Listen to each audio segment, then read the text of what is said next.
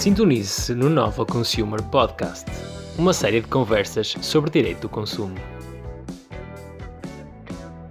Bem-vindos ao 15º episódio da segunda temporada do Nova Consumer Podcast.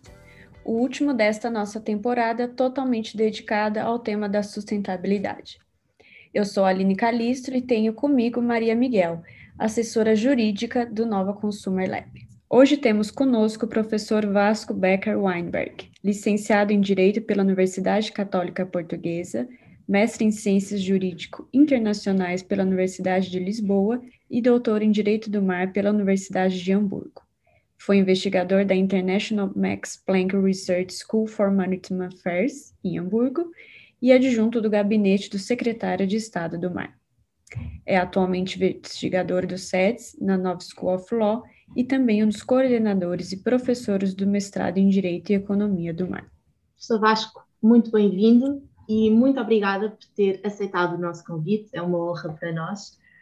E eu diria que, primeiro, para abrir eh, as hostilidades, uh, que razões uh, é que o levaram a querer estudar e a investigar e especializar-se em assuntos do mar e dos oceanos?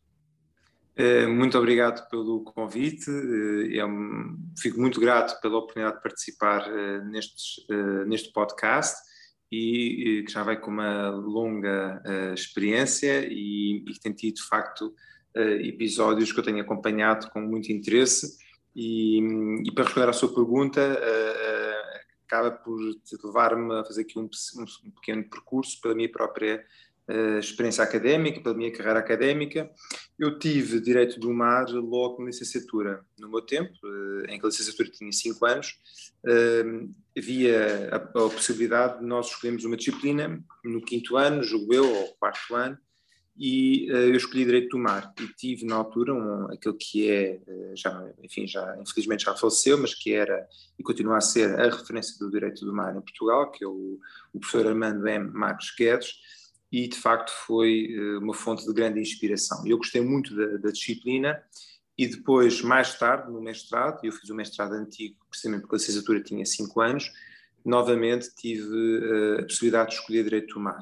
E, de facto, aquela uh, a atração que senti na licenciatura pela disciplina voltou a verificar-se no mestrado, e como o mestrado antigo era mais longo e também a dissertação tinha outro nível de exigência, eh, eu decidi fazer investigação na Alemanha e, na altura, recomendaram-me ir para Hamburgo, precisamente para fazer investigação. E quando eu cheguei a Hamburgo, eh, foi a primeira vez que, de facto, tive a noção, com o meio académico não português, e percebi, de facto, que havia eh, uma outra realidade, além fronteiras, e, e, e, na área do direito do mar, de facto, foi, foi, de facto, foi uma experiência muito, muito enriquecedora.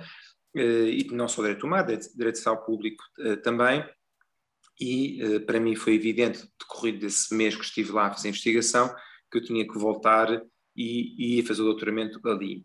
Uh, e tanto foi assim que 15 dias depois de fazer as provas do mestrado, eu estava a começar o doutoramento na Alemanha, portanto candidatei-me, tive a oportunidade de, de entrar, é um, foi um programa de doutoramento extremamente exigente, mas tive a sensação de estar verdadeiramente ali no centro naquele que era na altura, ainda hoje eh, é um centro de investigação muito conceituado, com ótimos professores, líderes nas suas áreas, com ótimos colegas vindos de todos os continentes e de discutir as temáticas numa dimensão muito próxima da, da realidade. E isso foi uma, uma experiência muito enriquecedora, sobretudo numa forma diferente de fazer ciência. Uh, uh, e, portanto, estar em Hamburgo também permitiu ter a noção do, de, do mar não apenas como uma bandeira que nós todos temos, não é? Nós todos vestimos, todos os portugueses vestem a t-shirt do mar, todos nós defendemos o mar, todos nós temos uma palavra sobre o mar e sobre, sobre a sua importância. Depois das ideias uh, à ação, é sempre um percurso muito difícil. Uh, e muitas vezes uh, a grande dificuldade está na concretização das nossas ideias e projetos, por exemplo, sobre a sustentabilidade, e acho que essa dimensão em Hamburgo é palpável. Eh, Hamburgo é uma cidade portuária secular, eh, onde o porto é uma infraestrutura fundamental, mas que desenvolveu, a par dessa pujança económica, também uma abordagem sustentável. nas suas diferentes dimensões, como é evidente, não apenas económica, e, e isso permite ter uma ideia muito clara de como nós devemos implementar o saber, conhecimento, de uma forma positiva, construtiva que, e, e virada para o futuro, um, e não apenas ficarmos no, no, domínio das ideias. E de facto acho que uh, essa experiência levou-me e leva-me a querer continuar a trabalhar nesta área e, e, procurar sempre aprofundar o meu conhecimento, retirando inspiração de, de, de, de colegas, de, de, de, alunos que nós hoje temos na, na, na, na, faculdade, mas também procurando, sobretudo, inspirar outros a, a, a seguirem esse caminho. Pode ser que algum dos nossos ouvintes, eh, de alguma forma, seja, fique motivado e se, e se assim ficar motivado, eh, eh, deve fazer o mestrado em Direito e Economia do Mar da, da Nova. É interessante que diga que os portugueses vestem muito a t-shirt do, do mar e dos oceanos. Nós, de facto, somos um país que, que se apoia muito nas potencialidades do mar, um, tanto de um ponto de vista alimentar como de um ponto de vista lúdico até. Temos uma grande fonte de, de receitas um, nacionais, é o próprio turismo, por causa da praia, do mar, etc. Eu gostaria de me perguntar qual é que é o lado negro uh, dessa, dessas potencialidades em Portugal e já agora também no, no resto do mundo. Eu acho que há aqui um, um, problema fundamental que é transversal a todos os países, em alguns é mais perceptível do que uh, noutros, que é a ideia do mar como um bem em si mesmo. Uh, o, não só um recurso marinho, mas também um espaço, um ecossistema que tem que ser protegido.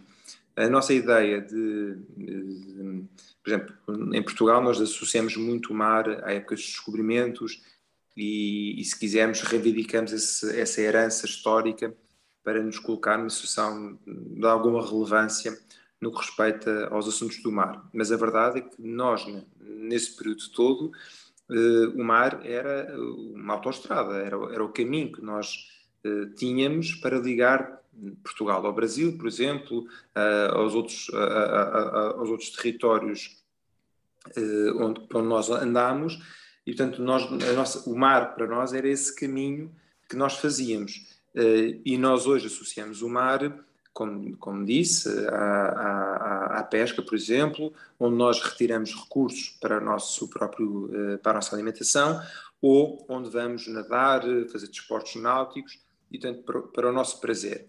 Esquecemos uh, que o mar é fundamental para a nossa própria existência enquanto seres humanos seja através da produção de oxigênio, seja mesmo na captação de CO2. E eh, sem o mar, nós não conseguimos existir como espécie. E nós não temos bem essa noção. Eh, eh, e na forma como nós nos comportamos em terra, e, e de, demonstra precisamente como por vezes somos indiferentes à realidade dos nossos comportamentos em terra e o impacto que isso tem, tem no mar. Eu recordo-me que, que, há uns anos atrás, eu penso que até foi na Câmara de Cascais, colocavam nas sarjetas, de, na, portanto, na via pública, uh, tinha, tinham lá escrito o mar começa aqui. E, portanto, quando nós despejamos alguma coisa numa sarjeta, seja uh, uma beata, seja, por exemplo, uh, uma, um, um, um balde de, de, de que tivemos a utilizar para lavar umas escadas ou a espuma que utilizamos para lavar o carro, eh, nós, esse, a probabilidade desses, de, de, dessas águas, desses, enfim, seja das beatas, seja dessas águas, acabarem no mar é muito elevada. Eh, e, portanto, essa noção que temos que proteger esse bem público que, e que vai desde medidas mais, eh, enfim, com uma dimensão mediática mais preponderante, como é a questão, por exemplo, do, do aquecimento global ou da destruição dos recifes, de corais e de, e de cadeias de, de recifes, também temos de ter noção que esse bem deve ser protegido e nós devemos ter consciência que, que o devemos proteger, mesmo tendo os pés uh, assentos uh, uh, na terra. E, e, esses comportamentos que são fundamentais adotar, porque senão, por mais que nós queiramos ter uma pesca sustentável, por mais que nós queiramos salvaguardar partes de, das áreas costeiras para salvaguardar esta nossa possibilidade de usufruirmos do mar para o nosso lazer, se nós não tivermos comportamentos radicalmente diferentes em terra, nós não estamos a fazer nada para proteger o mar. E ao proteger o mar, estamos a garantir o futuro da, no, na, nossa própria espécie, porque, como eu referi, sem o mar nós não vamos sobreviver uh, como espécie. E além desse, dessa consciência, tanto dos resíduos, e falava há pouco na, nas beatas que, que, terminam no mar, um, eu perguntaria de um ponto de vista mais social se o consumidor médio em Portugal tem consciência do que é que efetivamente ocorre no mar e por causa do mar. Eu acho que aqui uh, a resposta não é, é a mesma, quer seja em Portugal, quer seja noutras partes do, do mundo. Nós não temos essa consciência. Uh, e não temos, obviamente, não é de forma propositada. Simplesmente, o que muitas vezes está longe do olhar, está longe da mente. E, portanto, nós, nós imaginamos, e eu muitas vezes falo com, com, com pessoas, e as pessoas vêm falar comigo sobre questões relacionadas com a pesca, e aquilo que eu noto é um grande desconhecimento sobre a realidade da pesca. Uh, e, e eu, eu, tenho dedicado alguma da minha investigação, por exemplo, à questão da presença de trabalho forçado no setor da pesca e como é que isso tem uh, impacto nas escolhas que nós fazemos como consumidor, ou melhor, as escolhas que nós fazemos como consumidor têm um impacto nessa realidade da, da, da, da pesca e da presença de trabalho forçado, sobretudo no caso da pesca ilegal. E eu acho que grande parte das pessoas não tem essa noção seja em Portugal, seja fora, precisamente porque está longe do, do, do, nosso olhar. E, portanto, está longe da nossa mente e nós focamos apenas no resultado final, na, na, na nossa ida ao supermercado e, e comprando peixe ou indo à praça. Uh, mas quando nós, por exemplo, vamos à praça, temos a oportunidade de colocar questões ao vendedor que nos vende o peixe, coisa que no, no, no, no, supermercado apenas nos podemos limitar a ver a proveniência do, do pescado ou analisar, se nós comprarmos já produtos transformados, analisar a caixa, a embalagem onde nós adquirimos esses produtos e tomar escolhas. E sermos exigentes com as nossas próprias escolhas, porque isso depois tem um efeito dominó relativamente ao resto do, do mercado e esperamos nós que isso depois tenha impacto também naquelas realidades grotescas que são, por exemplo, a presença de, de trabalho forçado ou a relação do trabalho forçado com a pesca ilegal. Uh, e isso é verdade de, não só na pesca, mas também em outras atividades como a aquacultura. Uh, a presença de, uh, de, trabalho forçado ou tráfico de seres humanos, por exemplo, na, na, na, em aquacultura, e isso nós temos em Portugal e tem sido denunciado por alguns jornalistas alguns nomes vêm uh, à mente, pessoas de facto muito têm feito um trabalho notável, às vezes não têm, não têm o impacto que deveriam ter, mas lá está, depende de nós, como consumidor, ter, consumidores, ter, termos noção das escolhas que fazemos e se as nossas escolhas não são as mais adequadas, mudarmos. e sermos exigentes não só com, com, com, com nós próprios, mas depois também que determinados produtos que têm na sua base uma prática social que não é sustentável, mas também ambiental, que, que não o sejam, isso indiscutivelmente. Já, já vamos à questão da, das certificações e da análise da, da própria, do próprio embalamento, mas queria também perguntar, enfim, talvez seja uma, uma resposta mais uma opinião pessoal e não tanto científica, mas considera que essa consciência, portanto, se um consumidor português um consumidor médio soubesse o que é que realmente está a acontecer, uh, pronto, neste caso em concreto na, no setor da pesca, uh, será que esse conhecimento desencadearia um padrão de consumo diferente? Ou como continua, enfim, apesar de saber, continua longe da vista, porque não, não está a assistir, uh, poderia fechar eventualmente os olhos e continuar a consumir nos mesmos moldes? Eu, estou convencido que sim, nós vemos isso em alguns setores já, por exemplo, o mais evidente é de, na área do vestuário, não é? Uh, tudo o que são produtos importados e uh, fabricados em países com práticas laborais uh, reprováveis ou que utilizam trabalho infantil, por exemplo, é também a área do café, por exemplo, ou mesmo do chocolate. no que respeita a, a, aos produtos da fileira do, do pescado, portanto, nós temos já uma grande noção do que acontece, e, uh, mas podemos ser mais exigentes, indiscutivelmente, tal como no setor agro, agroalimentar também, não é? eu dou sempre este exemplo, eh, não é possível conceber que, ao pagarmos um valor tão baixo, às vezes em promoções de supermercado ou outros, outras campanhas, um, ehm, por um quilo, seja do que for, por exemplo, morangos, que atrás disso não existe um fator uh, que reduz a, a, componente de um dos elementos que contribui para a elaboração do preço, como por exemplo o trabalho, não é? E portanto nós também temos que ter noção e podemos exigir a mesma, a mesma certificação de determinados produtos e bens que garantam que, por exemplo, o, o, uh, o peixe que estamos a comer foi pescado garantindo e salvaguardando os direitos dos pescadores, que uh, uh, nós temos uma garantia que esse peixe, e à partida tudo indicará que sim, entrou pela lota, ou seja, não entrou no mercado de forma ilegal, e por isso, entrando pela lota, foram cumpridas as regras de pesca sustentável que são exigidas, que são legalmente exigidas. E, portanto, acho que esse, esse momento de, de consciencialização e de atuação da sociedade como um todo pode ter, de facto, um, uma, um, um, efeito muito útil. E, portanto, alterando os nossos padrões de consumo, sendo exigentes nas coisas que nós fazemos, indiscutivelmente terá um impacto, como nós vimos em outras, em outras, em outras áreas, como referi, por exemplo, na, na roupa, em que ainda não com, na, em, to, em, todas, em, em, todas as áreas da, da indústria, mas uh, muitas marcas já hoje fazem questão de salvaguardar que, uh, que garantem que uh, as suas roupas são fabricadas de, de, forma sustentável, não só na utilização dos materiais que, que estão em causa, mas também no que respeita à salvaguarda dos direitos dos trabalhadores que as fazem, por exemplo, não utilizando trabalho infantil que é um aspecto fundamental. Sim, é, professor, unindo essa resposta, acredito que o princípio da informação, que é um princípio do direito do consumo, é essencial é, para o consumidor, para as indústrias. Podemos concluir que cabe ao consumidor, então, cobrar com a informação? Sem dúvida. Um consumidor, um consumidor esclarecido e informado é um melhor consumidor para si e para a sociedade, indiscutivelmente. Certo. Bom, a economia do mar é essencial para o comércio mundial.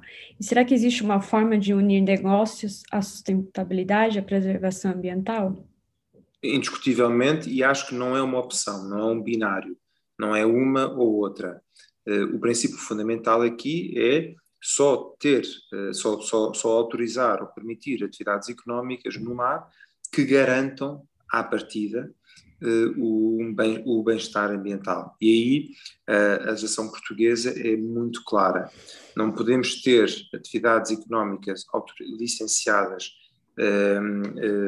no mar, autorizadas ou concessionadas no mar, que não garantam esse bem-estar ambiental.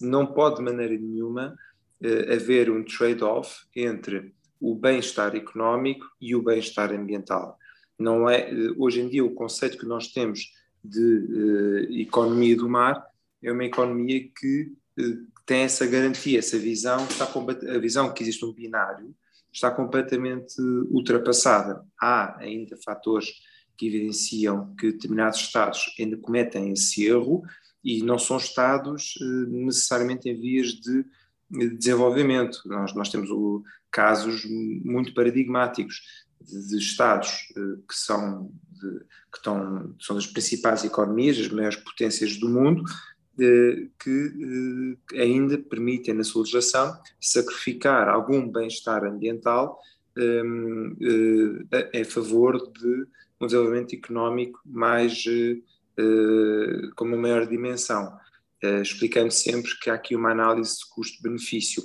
Ora, essa visão está ultrapassada todo, toda a economia do mar está, eh, deve assentar numa premissa fundamental que é proteger o meio ambiente marinho. Porque no dia que esse ecossistema colapsar, e nós vivemos numa época em que esse equilíbrio eh, é muito delicado e, e, e, corremos o risco de rapidamente eh, eh, eh ficar de uma forma desequilibrada e de maneira irreversível em algumas partes do mundo, eh, nós temos a obrigação de não estabelecer nenhum compromisso e não, de maneira nenhuma, cedermos perante uh, a tentação económica. Porque essa realidade económica, que também mais, mais ou seja por razão pragmática, essa realidade económica vai desaparecer. Uh, olhemos para, para, para, para, a indústria, para a economia que tem na sua base a produção, de, a, a realização de combustíveis fósseis, uh, e aquilo que nós vemos na realidade uh, dessa, de, dessa economia, que ainda é dominante, é que acabando o, a matéria-prima que permite uma economia unicamente baseada no combustível fóssil eh, está, está, está a acabar. E, portanto, nós temos uma realidade que vai, que, que vai obrigar a mudar os nossos, os nossos padrões também económicos. E, portanto, como, voltando à primeira questão, se nós olharmos para o mar como um, um, bem em si mesmo, um bem fundamental e que é o nosso garante a nossa sobrevivência, nós não podemos comprometer a nossa sobrevivência como espécie a favor de uma atividade económica, por mais proveitosa que ela seja agora no curto, médio prazo. E, portanto, essas decisões têm que ser tomadas agora, porque uma coisa é certa, as decisões que nós tomamos agora vão afetar de maneira irreversível as próximas gerações. Se nós pensarmos apenas egoisticamente nos ganhos imediatos da nossa geração, estamos a comprometer totalmente o futuro da nossa espécie e a possibilidade de, eh, de existirem outras gerações depois da nossa é, sensibilizar a população que trabalha diretamente com a pesca seria um bom primeiro passo ou as decisões realmente importantes não estão no radar dos trabalhadores? A minha resposta é que eh, eu julgo que não é que os pescadores, não que, o problema não está na pesca um, ehm, ou nos pescadores. Se, se há uma atividade de grande proximidade e de grande preocupação com o meio ambiente e com o mar, é a pesca a pesca uh, dita uh, legal, regular e regulamentada. A pesca ilegal, uh, não regulamentada, essa obviamente não, não quer saber do, da, da, da, salvaguarda do meio ambiente marinho ou mesmo dos estoques de, de pesca, antes pelo contrário, quanto pior, melhor para eles. mas os pescadores, sobretudo aqueles que praticam a pesca sustentável e estou, a pensar precisamente na pequena pesca, na pesca tradicional, eh, a ligação com o meio ambiente marinho é extremamente íntima e de grande proximidade e, portanto, julgo que não é aí que está o problema. O problema está verdadeiramente uh, em, todo, em, todo, em todos os outros setores e na forma como nós nos relacionamos também nós, individualmente, com o mar. E julgo que aí há um trabalho que tem que ser feito eh, de forma contínua e, e, de forma persistente, eh, e muito tem sido feito, nomeadamente ao nível da literacia, procurando em todas as fases de, de, de, do ensino em Portugal introduzir eh, essa sensibilização. Nós, na, na, na nova School of Law, temos feito um trabalho há muitos anos, que eu julgo que, que tem sido que tem sido dos principais contributos que têm sido feitos em Portugal ao nível da preparação de já vários eh, dezenas, eu diria até mesmo centenas de alunos que nos últimos seis anos já passaram pela, pela, pela, pelo mestrado e procurando formar quadros técnicos preparados para eh, contribuírem para decisões que são elas próprias eh, sustentáveis do ponto de vista ambiental, social e económico.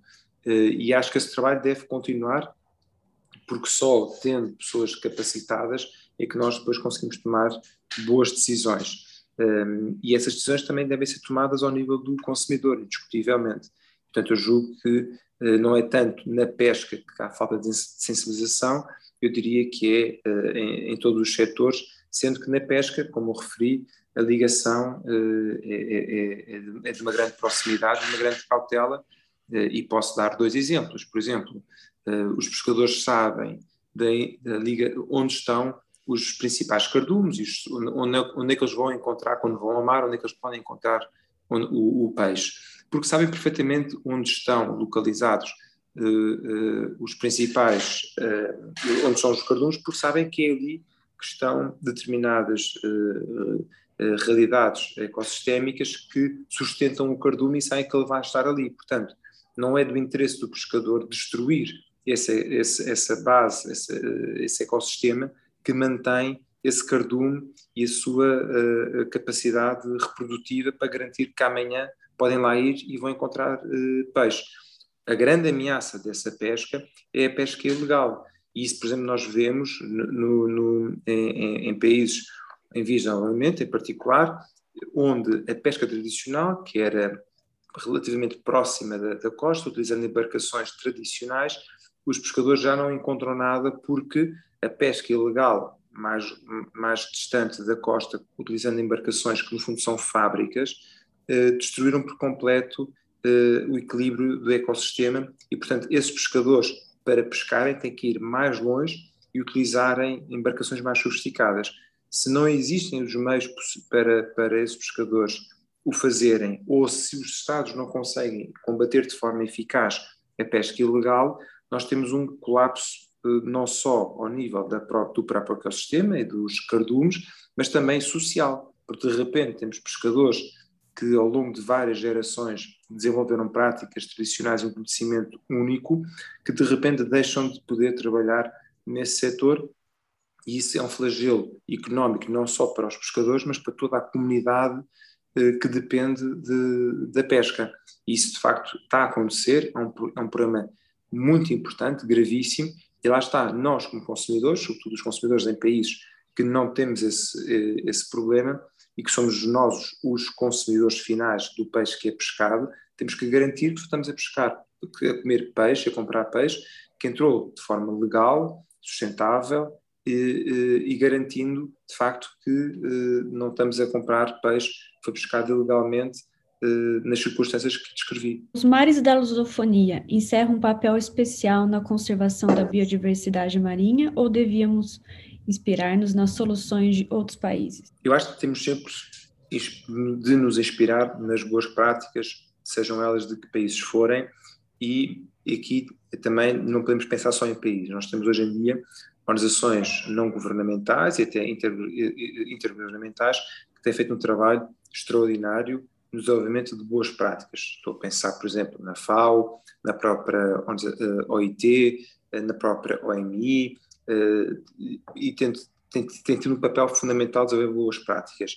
Nos, olhando especificamente para a questão dos países lusófonos, há uma realidade que é inegável. Todos os países lusófonos são países costeiros e, portanto, todos os países têm uma presença no, no espaço marítimo adjacente muito importante. E se nós olharmos do ponto de vista planetário, vamos verificar que eh, os países de língua oficial portuguesa estão presentes em quase todos o, o, quase todas as partes do, do, planeta e se nós pensarmos nas áreas marítimas como sendo mais abrangentes, estamos em quase todas as áreas marítimas, desde o Atlântico à Ásia eh, eh Pacífico. E, portanto, isso dá-nos a nós uma grande responsabilidade e antes dos direitos vêm essas obrigações fundamentais de salvaguarda e de proteção do meio ambiente marinho, eh, eh, e preservação e proteção do meio ambiente marinho, e portanto eu julgo que se nós pudéssemos verdadeiramente desenvolver uma agenda lusófona uh, para o mar, tivemos este, nos últimos dias tivemos a reunião da CPLP na, em Luanda, seria muito interessante pensarmos de que maneira que nós, países lusófonos, sendo países costeiros presentes nas principais regiões marítimas do mundo e todos participando em diferentes organizações uh, uh, regionais, de que maneira é que nós podemos aqui contribuir para o desenvolvimento de boas práticas. Porque o que acontece hoje em dia? Nós verificamos que muitos países adotam legislação e, e, e, e comprometem-se a implementar medidas que concordaram ao nível internacional ou regional, mas depois isso fica tudo no papel.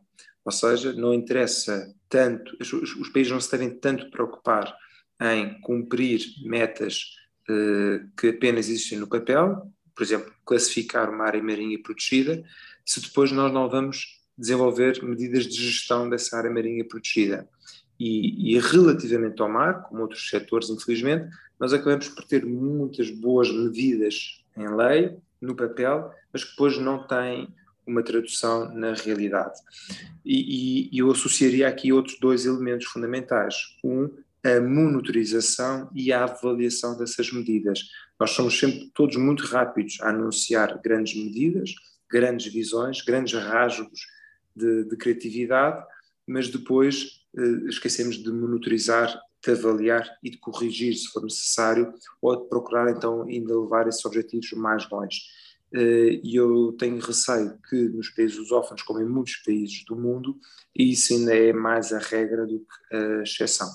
Mas olhando para alguns países que eu conheço de língua oficial portuguesa, há uns onde eu noto que há uma maior energia e determinação em querer verdadeiramente mudar o paradigma de uma maneira radical, e outros países onde esse paradigma vai demorar mais tempo a mudar, porque ele mudará. A única diferença é saber se somos nós a controlar essa mudança ou a tentarmos nós contribuir para uma mudança que seja feita de maneira gradual, suave eh, ou acelerada quando ela é necessária, porque os efeitos já são já, já não permitem fazê-lo de outra maneira, ou é a própria realidade que vai mudar esse paradigma.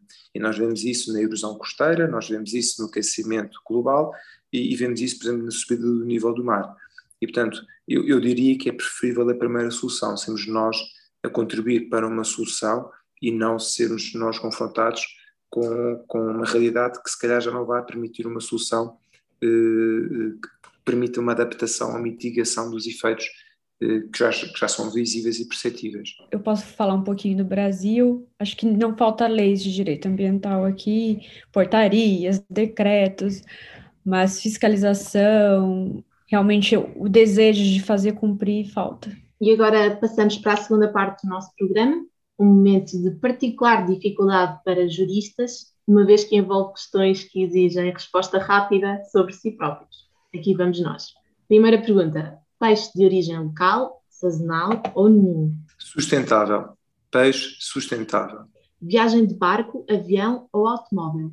Viagem eficiente. Praia ou campo? Proximidade do mar, mesmo que sem praia. Garrafa de água de plástico, sim ou não?